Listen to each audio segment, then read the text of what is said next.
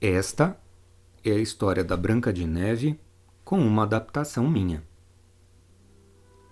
Um dia, a rainha de um reino bem distante bordava perto da janela do castelo.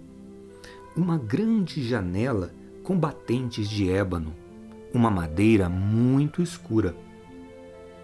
Era inverno e nevava muito forte.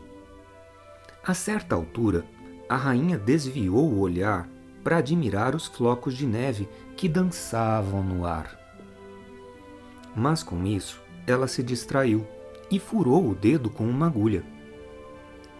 Na neve que tinha caído no beiral da janela, pingaram três gotinhas de sangue. O contraste foi tão bonito que a rainha falou: Ah, pudesse eu ter uma filha branquinha como a neve, corada como o sangue e com os cabelos negros como o ébano. Alguns meses depois, o desejo da rainha foi atendido. Ela deu à luz a uma menina de cabelos bem pretos, pele branca e face rosada. O nome dado à princesinha foi Branca de Neve. Mas quando nasceu a menina, a rainha morreu. Passado um ano, o rei se casou novamente. Sua esposa era lindíssima, mas muito vaidosa, invejosa e cruel. Um certo feiticeiro lhe dera um espelho mágico ao qual todos os dias ela perguntava com vaidade: Espelho, espelho meu, diga-me se há no mundo alguma mulher mais bela do que eu? E o espelho respondia: Em todo o mundo, minha querida rainha, não existe mais bela. O tempo passou Branca de Neve cresceu, a cada ano mais linda. E um dia o espelho deu uma resposta diferente para a rainha. Espelho, espelho meu, diga-me, há no mundo mulher mais bela do que eu? A sua enteada, Branca de Neve, agora é a mais bela. Invejosa e ciumenta, a rainha chamou um de seus guardas e lhe ordenou que levasse a enteada para a mata e lá a matasse. E que trouxesse o coração de Branca de Neve como prova de que a missão havia sido cumprida. O guarda obedeceu, mas quando chegou à mata, não teve coragem de enfiar a faca naquela bela jovem inocente, que afinal nunca fizera mal a ninguém. Deixou-a fugir. Para enganar a rainha, matou um animalzinho, tirou o coração e o entregou a ela, que quase explodiu de alegria e satisfação. Enquanto isso, Branca de Neve fugia, penetrando cada vez mais na floresta, ansiosa por se afastar da madrasta e do perigo da morte. Os animais chegavam bem perto, sem atacá-la. Os galhos das árvores se abriam para que ela passasse. Ao anoitecer, quando já não se aguentava mais em pé de tanto cansaço, Branca de Neve viu, numa clareira, uma casa pequena, e entrou para descansar um pouquinho. Olhou em volta e ficou admirada. Havia uma mesinha posta com minúsculos sete pratinhos, sete copinhos, sete colherzinhas e sete garfinhos. No cômodo superior estavam alinhadas sete caminhas, com cobertas muito brancas. Branca de Neve estava com fome e com sede.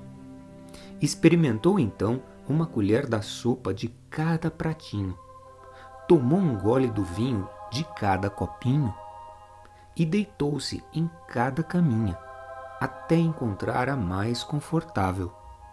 Nela se ajeitou e dormiu profundamente.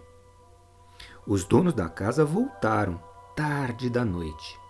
Eram sete anões que trabalhavam numa mina de diamantes dentro da montanha. Logo que entraram, viram que faltava um pouco de sopa nos pratos e que os copos não estavam cheios de vinho. Estranho. Lá em cima, nas camas, as cobertas estavam mexidas. E na última cama, surpresa! Estava adormecida uma linda donzela de cabelos pretos, pele branca como a neve e face vermelha como o sangue. Como ela é bonita! falaram todos juntos. E como deve estar cansada, disse um deles, já que dorme tanto assim. Decidiram não incomodar. O anão, dono da caminha onde dormia a donzela, passaria a noite numa poltrona. Na manhã seguinte, quando despertou, Branca de Neve se viu cercada pelos sete anões e se assustou. Mas eles logo a acalmaram, dizendo que ela era muito bem-vinda. Como você se chama? perguntaram eles. Branca de Neve. Mas como você chegou até aqui, tão longe, no coração da floresta? Branca de Neve contou tudo. Falou da crueldade da madrasta, da sua ordem para matá-la, da piedade do caçador que a deixou fugir, desobedecendo a rainha, e de sua caminhada pela mata até encontrar aquela casinha. Fique aqui se você gostar, propôs o irmão mais velho. Você poderia cuidar da casa enquanto nós estamos na mina trabalhando mas tome cuidado enquanto estiver sozinha. Cedo ou tarde, sua madrasta descobrirá onde você está. E se ela a encontrar, não deixe que ninguém entre, é mais seguro. Assim, começou uma vida nova para Branca de Neve. Uma vida de muito trabalho. E a madrasta? Estava feliz, convencida de que beleza de mulher alguma superava a sua. Mas um dia ela se lembrou do espelho e teve a ideia de ir perguntar para ele: Espelho, espelho meu, diga-me se há no mundo mulher mais bela do que eu. E o espelho respondeu com voz grave: Na mata. Na casa dos mineiros, querida rainha, está Branca de Neve, mais bela do que nunca. A rainha entendeu que tinha sido enganada pelo guarda. Branca de Neve ainda vivia. Resolveu agir por si mesma, para que não houvesse no mundo inteiro mulher mais linda do que ela pintou o rosto, colocou um lenço na cabeça e ficou irreconhecível, disfarçada de uma velha mercadora. Procurou pela mata a casinha dos anões. Procurou, procurou, procurou. E quando achou, bateu à porta. E Branca de Neve, ingenuamente, foi atender a malvada ofereceu as suas mercadorias e a princesa apreciou um lindo cinto colorido. Deixe-me ajudá-la a experimentar o cinto. Você ficará com uma cintura fininha, fininha, disse a falsa vendedora, com uma risada irônica e estridente, apertando cada vez mais o cinto. E apertou tanto, tanto, que Branca de Neve se sentiu sufocada e desmaiou, caindo como morta. A madrasta fugiu. Pouco depois chegaram os anões. Assustaram-se ao ver Branca de Neve estirada e imóvel. O anão mais jovem percebeu o cinto apertado demais e imediatamente o cortou. Branca de Neve voltou a respirar e a cor, aos poucos, começou a voltar à sua face. Melhorou e pôde contar o que aconteceu. Aquela velha vendedora ambulante era a rainha disfarçada, disseram logo os anões. Você não deveria tê-la deixado entrar. Agora seja mais prudente. Enquanto isso, a perversa rainha, já no castelo, consultava o espelho mágico e se surpreendeu ao ouvi-lo dizer: No bosque, na casa dos anões, minha querida rainha, está Branca de Neve, mais bela do que nunca. Seu plano fracassou. Tentaria de novo. No dia seguinte, Branca de Neve viu chegar uma camponesa de aspecto gentil que lhe colocou na janela uma apetitosa maçã, sem dizer nada, apenas sorrindo um sorriso desdentado. A princesinha nem suspeitou de que se tratava da madrasta numa segunda tentativa. Branca de Neve, ingênua e gulosa, mordeu a maçã Antes de engolir a primeira mordida, caiu imóvel. Dessa vez devia estar morta, pois o socorro dado pelos anões quando regressaram da mina nada resolveu. Não acharam cinto apertado, nem ferimento algum, apenas o corpo caído.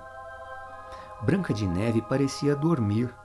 Estava tão linda que os bons anõezinhos não quiseram enterrá-la. Vamos construir um caixão de cristal para a nossa Branca de Neve e assim poderemos admirá-la sempre. O esquife de cristal foi construído e levado ao topo da montanha. Na tampa, em dourado, escreveram Branca de Neve, Princesa os anões guardavam o caixão dia e noite, e também os animais da mata. Todos choravam por Branca de Neve. Lá no castelo, a malvada rainha interrogava o espelho mágico.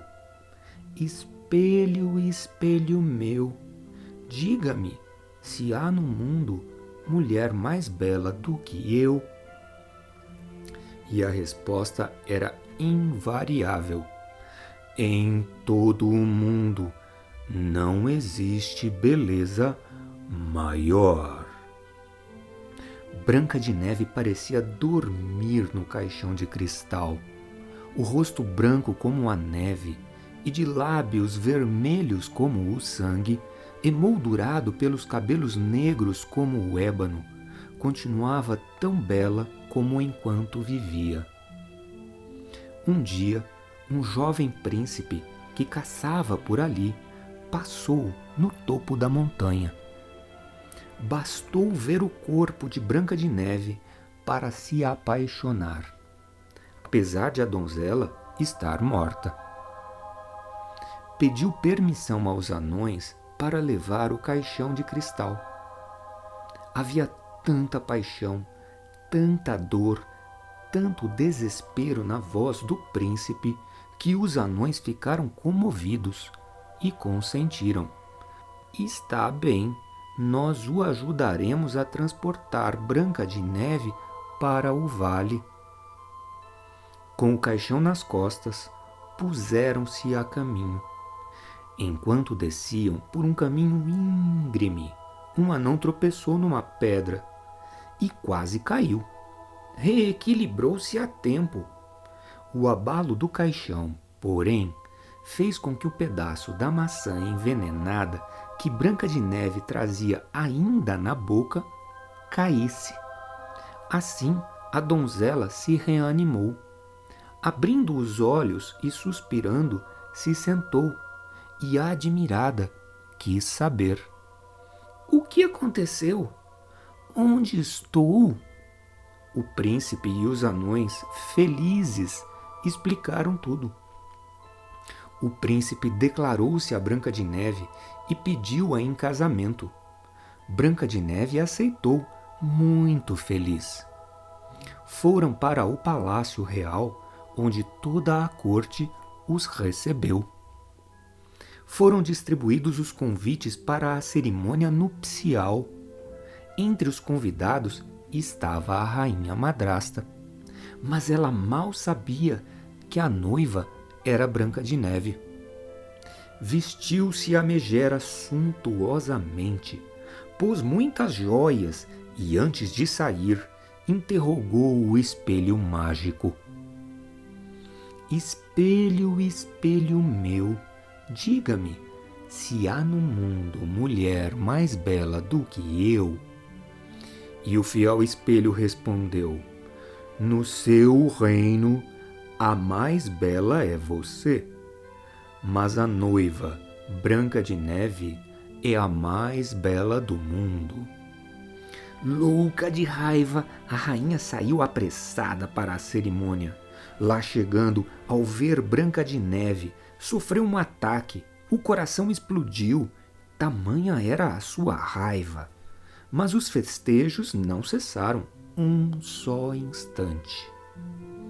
E os anões, convidados de honra, comeram, cantaram e dançaram três dias e três noites. Depois retornaram para a sua casinha e sua mina, no coração da floresta.